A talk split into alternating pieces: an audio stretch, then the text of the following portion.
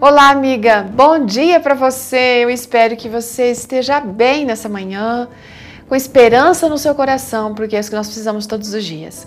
Hoje a nossa história foi encaminhada pela Janaína Portes. Ela é esposa de pastor, é mãe do Guilherme e trabalha como secretária ali na Associação Espírito Santense.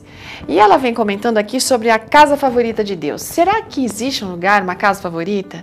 Você tem um lugar favorito? Todos nós temos, não é? É um lugar onde a gente gosta de estar, de se refugiar, onde a gente pode se sentir segura e feliz.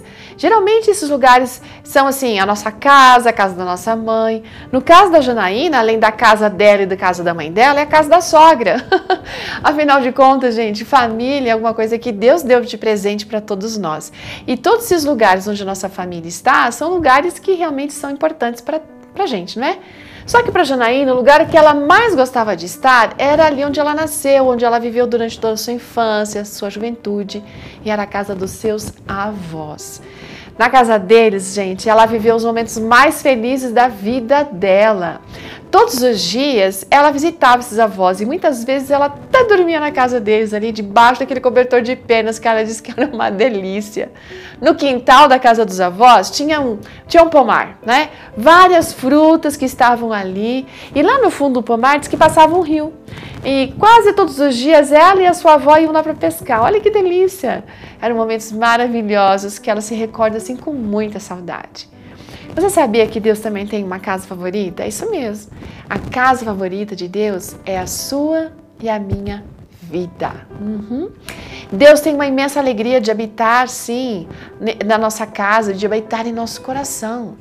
E ele fica sempre batendo de uma forma insistente para que ele possa entrar, para que ele possa participar da rotina do nosso dia, da nossa correria, dos nossos momentos de felicidade.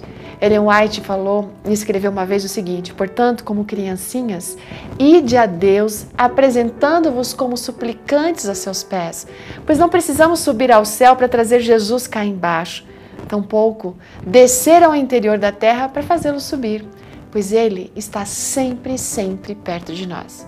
Sabe o que Jesus diz? Está ali em Apocalipse, capítulo 3, verso 20. Eis que porta e bato. Se alguém ouvir a minha voz e abrir a porta, entrarei em sua casa, cearei com ele e ele comigo. Cristo está disposto para tomar posse, sabe do que? Dos nossos pensamentos, dos nossos sentimentos, mas a gente tem que deixar ele entrar. É ele representado sempre batendo na porta do nosso coração. E aí?